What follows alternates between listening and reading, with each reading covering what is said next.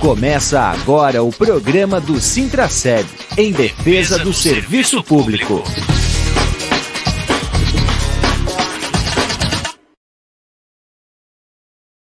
Olá, bom dia, amigos e amigas ouvintes da Rádio Comunitária Fortaleza. Olá, servidores e servidoras, ativos e aposentados. Está começando o programa do Sintraceb em defesa do serviço público aqui na Rádio Comunitária Fortaleza, Adenilson Teles. Hoje, quinta-feira, 8 de outubro, o nosso quinquagésimo programa aqui na rádio. Programa especial, não é? Não é toda vez que a gente consegue chegar aí com um produto com 50 edições. É um programa especial mesmo. Vamos fazer a saudação especial hoje com a gente no programa o coordenador geral, Sérgio Bernardo. Bom dia, Sérgio.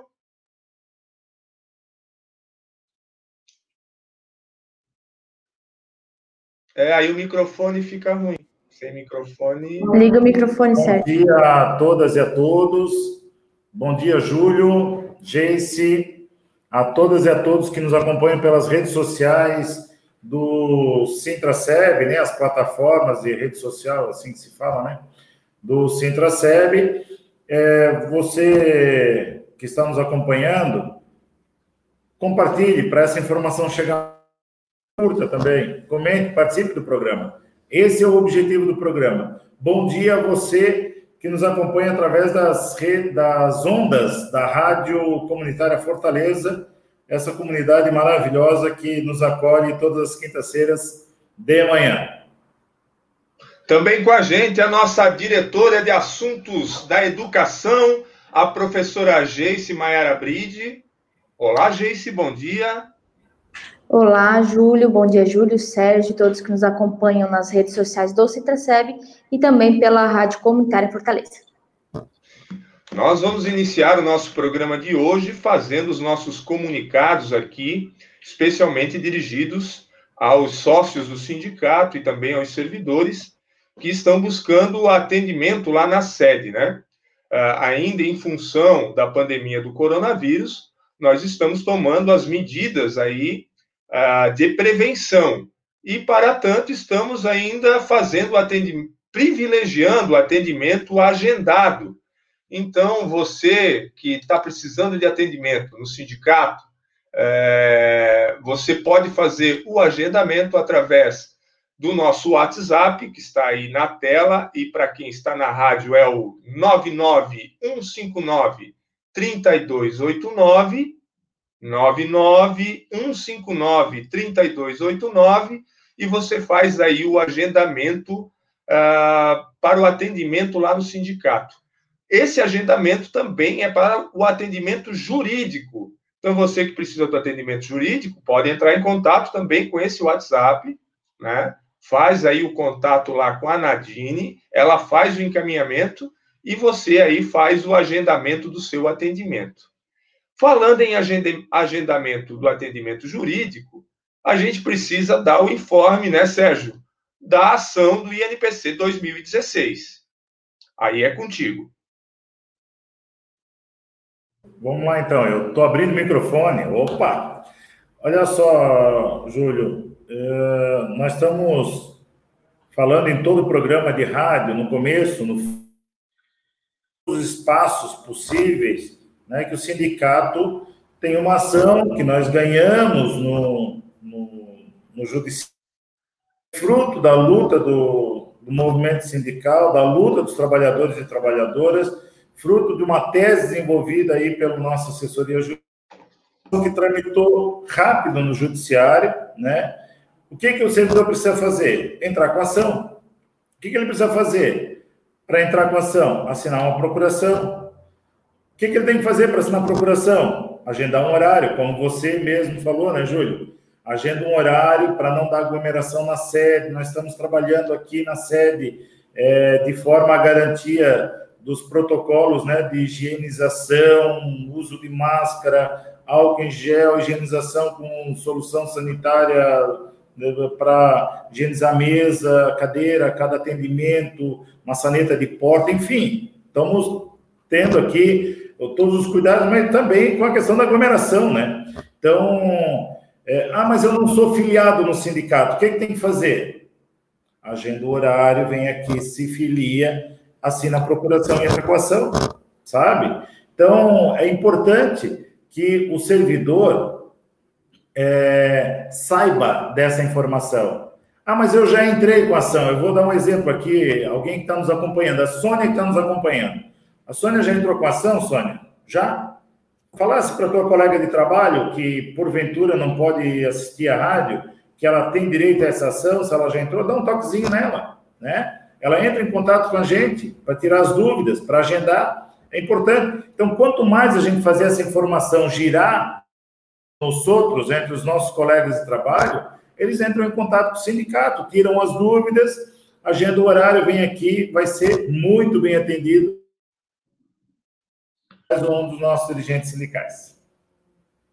Muito bem, Sérgio. Você está ouvindo o programa do Sintraceb, em defesa do serviço público.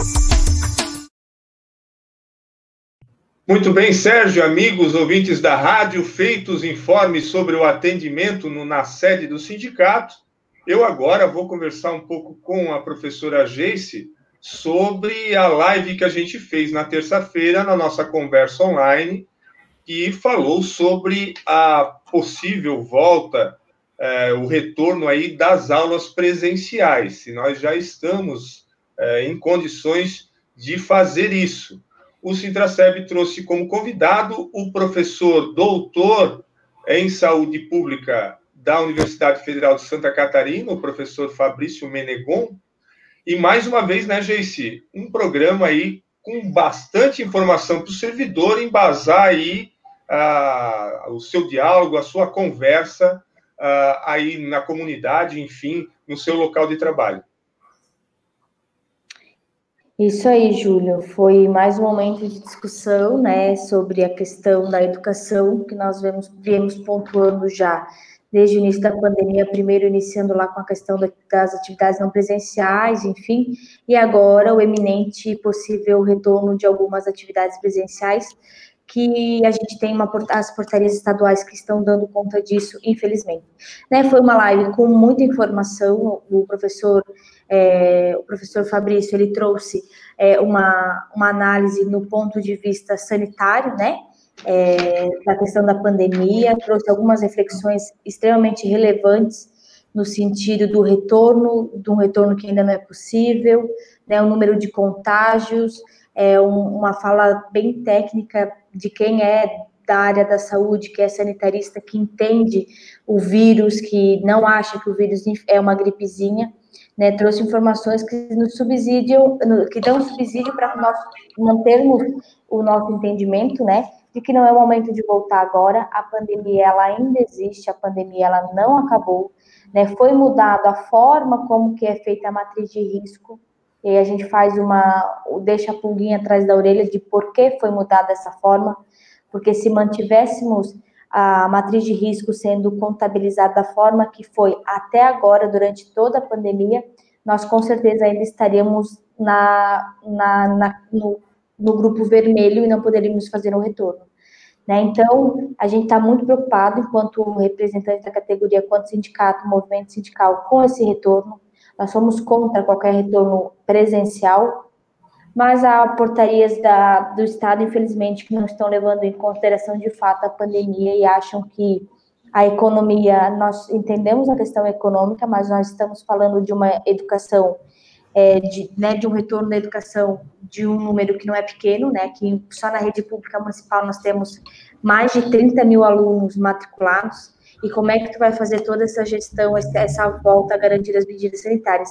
Então, o professor Fabrício trouxe é, a, algumas ponderações, a gente levou um pouco das discussões que está sendo feita a nível estadual e municipal diante do retorno, e mais uma vez é, a gente cada vez fica mais claro e evidente que o retorno, ele, da parte técnica, ele não, não cabe, né, é, é, ele é inviável, é, a gente vai continuar sendo contra, a gente não, a gente não valida esse tipo de retorno, uma vez que a gente ainda não tem é, uma, as seguranças necessárias para que se possa pensar no retorno. Uma coisa que o Fabrício trouxe que eu queria é, voltar é que ele falou que máscara e álcool não são vacina, e fato não são, né?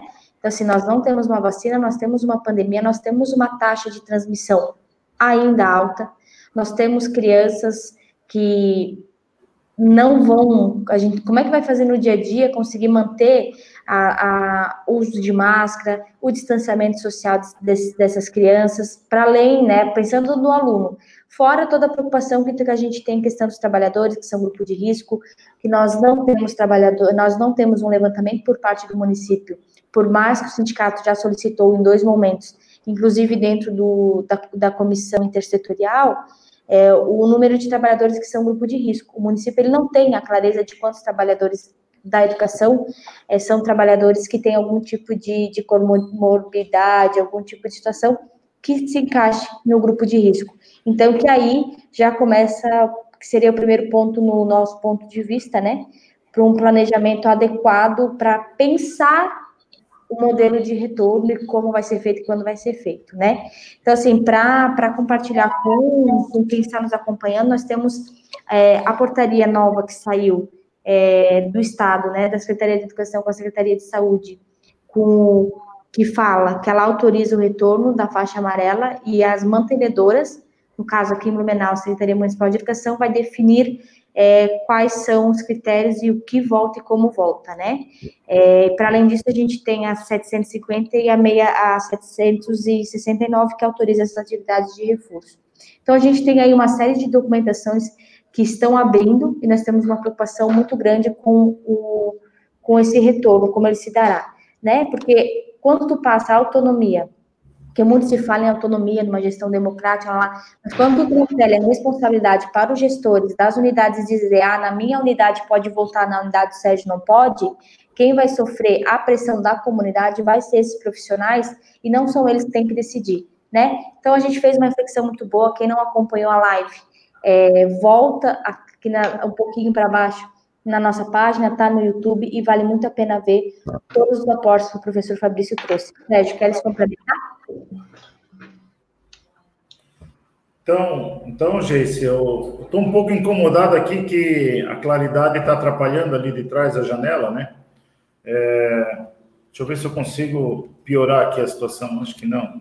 Tá, vamos lá. É, o que eu, eu quero trazer aqui de reflexão é de que o sindicato, Geice, fez uma reunião com a categoria, com a educação, né? Logo depois da segunda reunião do comitê. Nós temos uma reunião do comitê municipal, né? É, na sexta-feira, que foi a primeira, a segunda reunião na segunda do comitê, e à noite, já às 18 horas de segunda-feira, nós temos uma reunião com a categoria, com a educação. Por quê? Porque nós representamos a categoria, nós temos que dialogar com a. no sentido de dizer: olha, está acontecendo isso, o comitê está se organizando, o comitê está discutindo aí nós estamos é, acompanhando a correlação de força e disputa que tem dentro do comitê. Tem, tem ali, sim, e não vamos ser românticos aqui em dizer que uh, o diálogo é fraterno, porque ele não está sendo muito fraterno. Tem um, um, um debate ali, uma pressão muito grande por parte das particulares para o retorno das atividades o mais rápido possível nós estamos dizendo que tem muita pergunta que não tem resposta. Nós dissemos isso na sexta, nós dissemos isso na segunda, na reunião do comitê, e bingo, chegou na reunião com a categoria às 18 horas, a categoria trouxe mais uma infinidade de perguntas que não tem resposta. O comitê não tem resposta. A Secretaria de Educação não tem não tem resposta. O Ministério da Saúde não tem resposta. Então, é muita pergunta sem resposta, é uma vulnerabilidade muito grande que vai ser colocado não só essa criança, se fosse só a criança, nós já estaríamos desesperados no mas é um desespero elevado ao cubo. Por quê? Porque a criança que está sendo colocada em exposição é o professor e a professora, os trabalhadores da, da educação em geral de dentro da unidade, né? Agente de zeladoria, agente de vigilância, cozinheira, a parte da coordenação pedagógica, secretários, secretárias, o secretário da unidade, enfim, está colocando toda a comunidade escolar em risco, né? De uma situação vulnerável por uma coisa que é... Fabrício, doutor Fabrício, desculpa, doutor Fabrício foi ótimo quando ele insistiu em dizer, gente, a máscara não é vacina. O fato é dentro da unidade Quanto tempo nós levamos para treinar os professores, ah, os profissionais de saúde a lidar com os equipamentos? Quanto? Né? E qual é o treinamento efetivo que nós vamos ter com as crianças e com os trabalhadores e trabalhadoras da educação para lidar na questão da proteção dentro da unidade, né? com, esse, com essa aglomeração?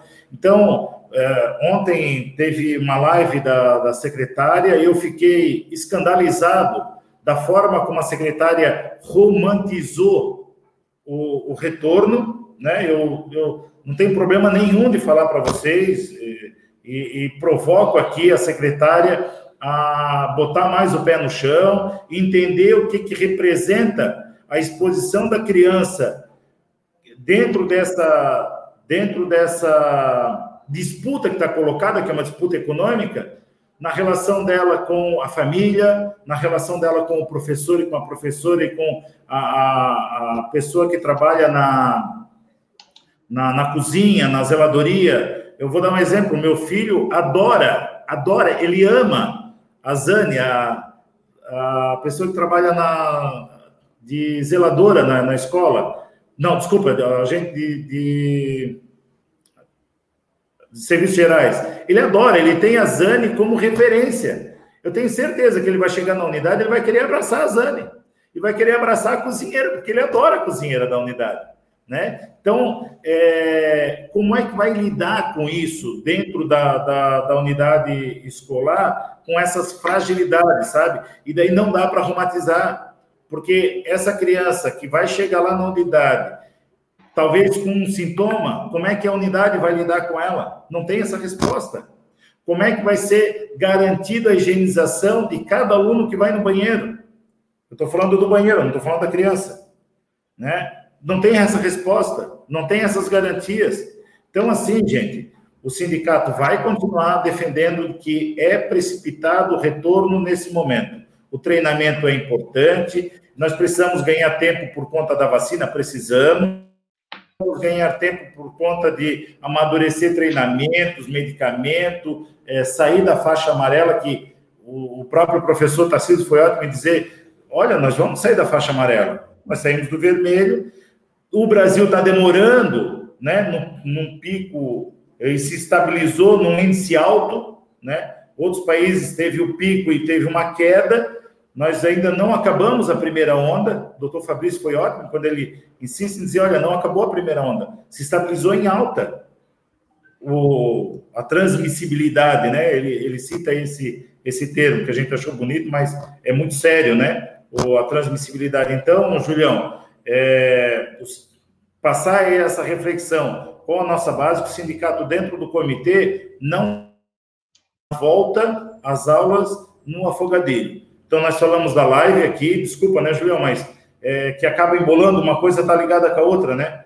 Da live, das reuniões do comitê, da reunião com a educação à noite e a posição que não é só do Sintra-SEB, tá? É uma posição do movimento sindical nacional. A Confederação Nacional dos Trabalhadores tem esse entendimento, o movimento sindical estadual, através da nossa federação, em discussão com os sindicatos dos trabalhadores municipais, do Estado de Santa Catarina tem esse posicionamento e o Sintraceb também tem esse entendimento e vai continuar disputando dentro do comitê a, a narrativa de que é precipitado fazer o retorno no afogadilho, atropelado, sem as respostas que a comunidade quer, precisa ter e sem as respostas que a categoria precisa ter. E para finalizar a minha fala, eu ah, recebi ontem da escola onde meu filho estuda é, o resultado da pesquisa que fizeram.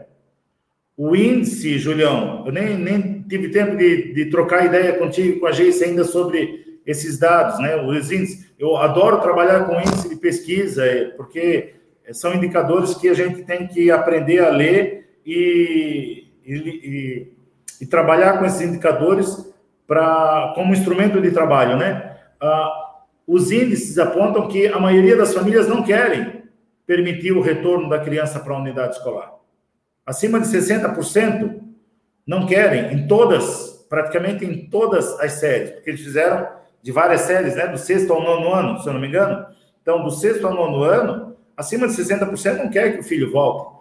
Então, a própria comunidade já tem esse entendimento que há uma fragilidade muito grande no que diz respeito esse retorno de forma atropelada, no afogadilho, sem resposta, sem treinamento, sem garantias. Desculpa se eu me alonguei.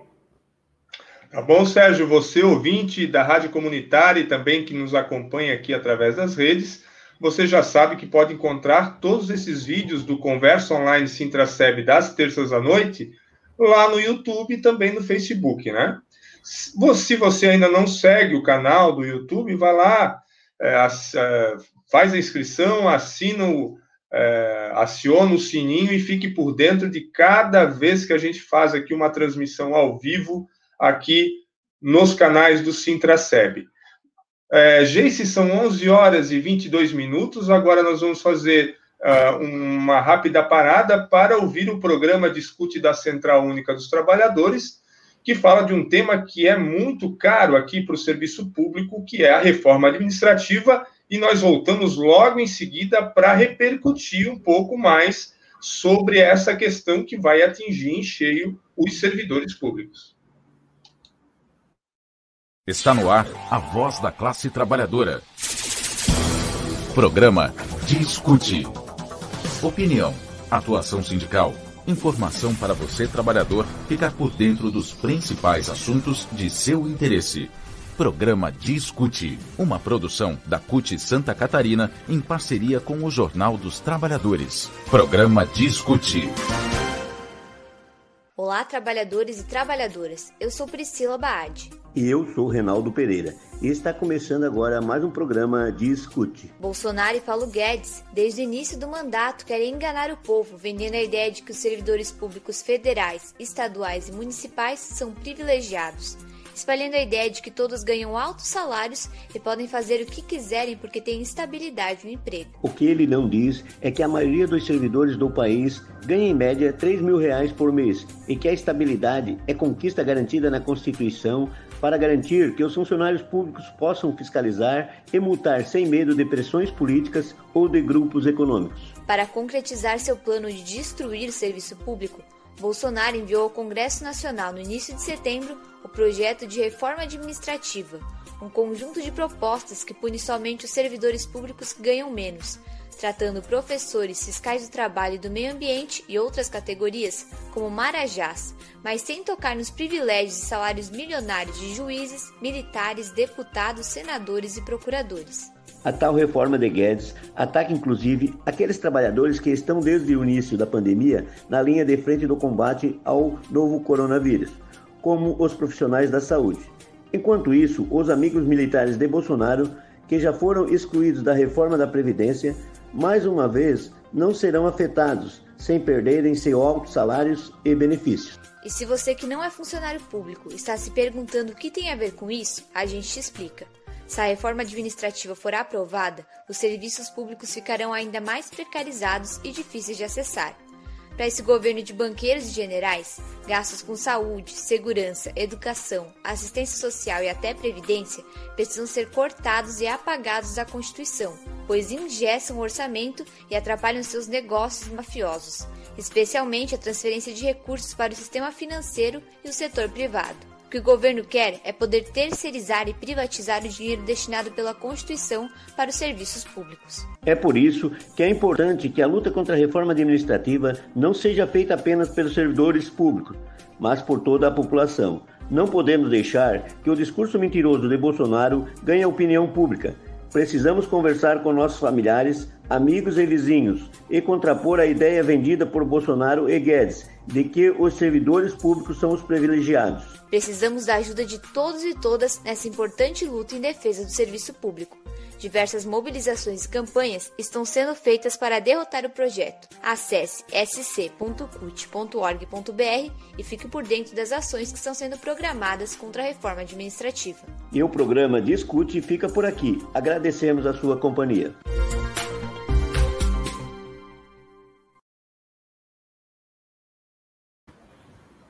Sérgio, a vida do servidor público mesmo com o atual governo é uma vida de permanente vigilância aí, porque a retirada de direitos é constante. É, Júlio, o programa Discute ele está excelente quando ele traz aí de forma bem pedagógica o que, que representa né, a reforma administrativa. Olha, em síntese da síntese da síntese é o fim do serviço público. Não é uma reforma, né? É uma destruição do serviço público, é a retirada praticamente de todos os direitos aí conquistados ao longo da história. Então, é preciso o envolvimento de toda a classe trabalhadora, porque toda a classe trabalhadora será afetada com a reforma administrativa. Eles sabem de centavos que vão economizar com a reforma administrativa, porque eles estão de olho exatamente no meu salário, no teu salário, na política pública que você é atendida, que você é atendido. Então, eles sabem tudo assistindo o jornal, jornal, jornal televisivo, né? É, eu fiquei apavorado, porque é, eles, eles fazem uma narrativa dizendo, olha, nós vamos ter que cortar de algum lugar, porque nós não vamos. Só para lembrar, quando eles falam teto do gasto, é de uma emenda constitucional que nós lutamos para que não acontecesse. Daí agora eles estão dizendo que não, eles vão respeitar o teto do gasto, mas para respeitar o teto do gasto para fazer uma ação da renda cidadã, nós vamos ter que fazer a reforma administrativa. E reforma administrativa é tirar a carreira dos servidores públicos. E eles falam, é o cara da caruda. Desculpa, né? Mas... Eles não mexem, né, Sérgio, na, na, no que é principal aí, que é, são os altos salários, os altos escalões que sempre ficam fora de qualquer medida do governo, seja o judiciário, né, o, o pessoal aí do, da, dos militares, né, que tem os mais altos salários do serviço público e sempre ficam fora. Eu ia provocar agora a Geice a falar, porque a grande maioria dos trabalhadores do serviço público ganham até 3 mil reais, que é o salário do professor né, de, de, de mais de 60%, 70% dos professores hoje da nossa rede. Né? Por que penalizar esses trabalhadores? Né? Que ganham 3 mil reais por mês. Ninguém ganha 16, 20 ou 35 mil reais, como é o topo do serviço público, que sempre fica de fora. É isso, né, Júlio? E isso incomoda porque se vende se vende para a população né, um discurso de que estamos mexendo no funcionalismo, que vamos acabar com privilégios, mas eles não estão atacando os privilégios, eles estão atacando o salário do, do professor do teu filho, do médico lá do posto de saúde, do enfermeiro, de quem faz o atendimento básico para a população, né? Assim, quem ganha os privilégios manter com seus privilégios mantidos. E isso é resultado do quê? De, uma, de, um sistema neoliberal que quer acabar com o serviço público, que quer mercantilizar o serviço público e começar a precarizar os trabalhadores. Começar a precarizar os. Primeiro, assim, quando eu falo precarizar, quando, eles, quando é feito o teto, já corta dinheiro em, em pontos essenciais de direito da sociedade, que é saúde, educação e assistência. Primeiro ponto. Quando se muda a ideia da, da, quando tem a reforma trabalhista, precariza diretamente esses trabalhadores com suas relações de trabalho, com trabalhos precários, que às vezes não tem nem vínculo de carteira assinada, que não contribui para um sistema de previdência é, solidário. Começamos por ali, já estamos no desmonte, então, da assistência social. Quando pega o teto de gasto, a gente a gente diminui o valor que é investido em saúde e educação. O que, que significa? Significa que não vai ter dinheiro para ter remédio lá no posto, não vai ter dinheiro para botar o profissional para fazer o atendimento, não vai ter dinheiro para manter aquele agente comunitário de saúde que vai lá na tua casa ver se a tua saúde está ok, que é a assistência básica de saúde esses, esses cidadãos. Aí, então, vamos avançar para a saúde. Quando começa a privatizar, permitir, né? A mercantilizar a questão da educação. E aí a gente tem que fazer uma briga para conseguir colocar o Fundeb de forma permanente, porque não queriam, queriam dar um golpe na votação do Fundeb, a gente vê que é um desmonte completo. Eu desmontei a relação de trabalho, eu estou desmontando a assistência social, estou desmontando a saúde, agora eu vou atacar a saúde, a educação. Mas qual que é o objetivo disso? Sabe? Qual que é o objetivo? Porque se tu queres mexer no serviço público, mexer com privilégio, vamos lá, vamos conversar então. Vamos discutir, mas vamos começar. A reforma da Previdência é a mesma coisa, não sei se vocês lembram. Ah, vamos começar aqui, mas vai pegar lá. Pegou lá em cima? Não, não pegou. Ferrou com quem é trabalhador de linha de frente, que está todo dia acordando cedo, pegando transporte público para ir para trabalhar. São essas pessoas que estão sendo atacadas, né? Que estão tendo seus direitos violados. Então, quando tu, tu entra numa, numa falácia de dizer que está querendo tirar privilégio, a população, pelo amor de Deus, pegue a reforma administrativa e vê onde é que vai pegar. Vai, não vai pegar o cara que ganha 30 mil reais por mês, não vai pegar o cara que tem auxílio disso, auxílio daquilo, auxílio daquele outro, porque professor só e tra, o trabalhador do serviço público de linha de frente recebe o salário e o vale alimentação e o passe de ônibus quer descontar uma porcentagem do salário. Onde é que está meu privilégio em ser servidora pública aqui?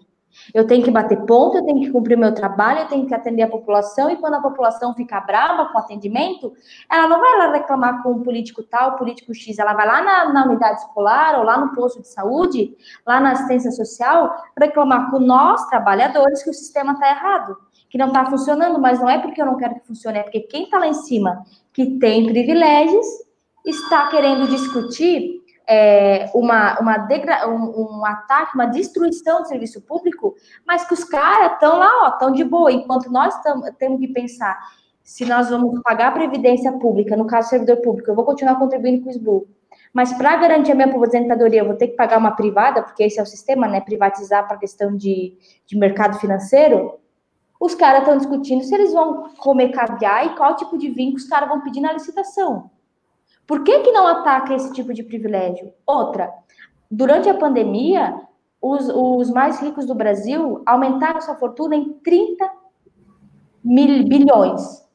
Durante a pandemia, eles prestem bem isso. As pessoas que detêm o dinheiro durante a pandemia, que ferrou com a classe trabalhadora e com, com o pequeno comerciante, com né, com o pequeno com o pequeno, com aquela pessoa que tem um comércio pequeno, vamos dizer assim, não é um, um grande da, da economia brasileira, esses caras aumentaram sua riqueza em 30 bilhões. Enquanto isso, nós temos, infelizmente, a estimativa que até final de 2020, 9,5% da população brasileira vai voltar para a linha de extrema pobreza. Sabe o que significa isso? São pessoas que nem a gente, que não vai ter dinheiro para escolher se vai comer o almoço ou a janta. É esse sistema que é injusto e que tá, não está sendo atacado. Eles estão atacando a classe trabalhadora, né? Então vamos pensar, por que que então quer, vamos fazer a renda é importante esse esse é importante, mas para que que eu vou tirar de alguém que tira, ganha um salário pequeno, enquanto os caras que têm estão lá no alto não, tão, não estão contribuindo com a sua parte na sociedade, porque não tributa as grandes fortunas, por exemplo, nesse momento. Tributa, os caras não pagam imposto. Os caras ganham, a, eles ganham, como é que é o nome da, como é que é a palavra, Júlia? Eles ganham... Ô, oh, Geice, eu vou te ajudar um pouquinho aqui. Nós vamos ver aquele vídeo do, do, do da, da, Federação dos Servidores aí federais que dá uma explicadinha muito bem nessa questão. Vamos rever ele. Quem são os servidores? A pandemia mostrou homenagem a uma auxiliar de enfermagem que morreu.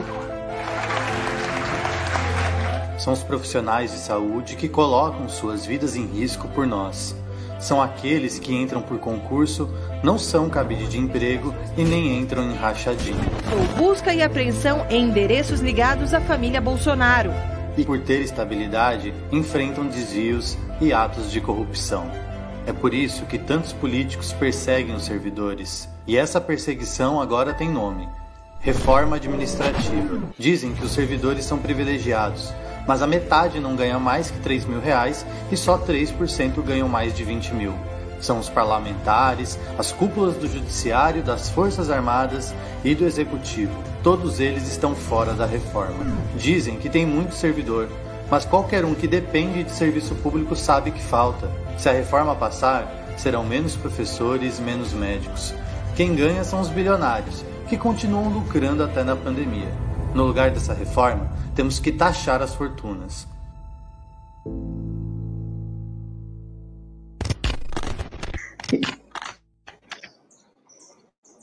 Tá aí, Sérgio. Era isenção, Júlio, que eu queria falar. Ah, muito bem. Isenção. Porque o cara, além de ganhar, ficar aumentando sua fortuna, os caras ganham um monte de isenção, nós pagamos imposto e nós vamos pagar a conta da má gestão que é feita no, no governo. Sérgio Geice, são 11 horas e 36 minutos, vamos entregar o nosso programa. Eu pergunto para o Sérgio se tem algum assunto ainda que a gente precisa falar nesse programa. O microfone é interessante sempre, Sérgio.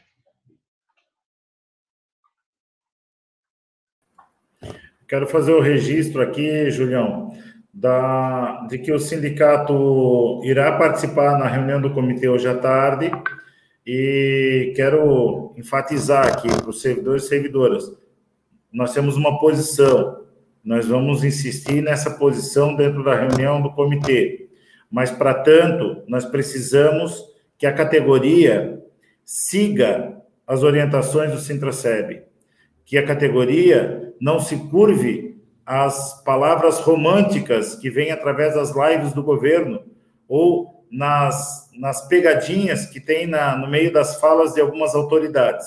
Então, o sindicato vai insistir de que é precipitado a retomada das aulas presenciais ainda esse ano e que a categoria fique atenta e atento às orientações do sindicato. Obrigado, Julião. Um abraço, Valeu. Um abraço a todas e a todos.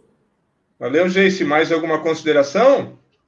Não, seria isso, Júlio, reiterar que nós, nosso posicionamento é esse, vamos defender isso, vamos orientar, vamos organizar momentos de discussão e a gente segue em luta em defesa da garantia da vida e do direito da classe trabalhadora. É isso, até a próxima. Muito bem, nós agradecemos aí a paciência de todos que nos acompanharam através das redes sociais e também aos ouvintes da Rádio Comunitária Fortaleza claro, chamando você sempre, convidando você a assistir os nossos programas, tanto às terças-feiras à noite, como às quintas-feiras aqui na rádio. E sempre que você quiser rever algum programa, você pode visitar as nossas plataformas e compartilhar, que isso é muito importante aqui para a divulgação ah, das ações do sindicato. Então, a gente agradece também a Joyce, lá no suporte técnico da rádio, né, botando o nosso programa é, feito aqui de maneira remota, e pedimos aí a todos, mais uma vez, que compartilhem esse vídeo agora nas redes sociais. Um grande abraço a todos e até a próxima quinta-feira. Você ouviu Programa do Sintraceb. Realização Sindicato Único dos Trabalhadores no Serviço Público Municipal de Blumenau.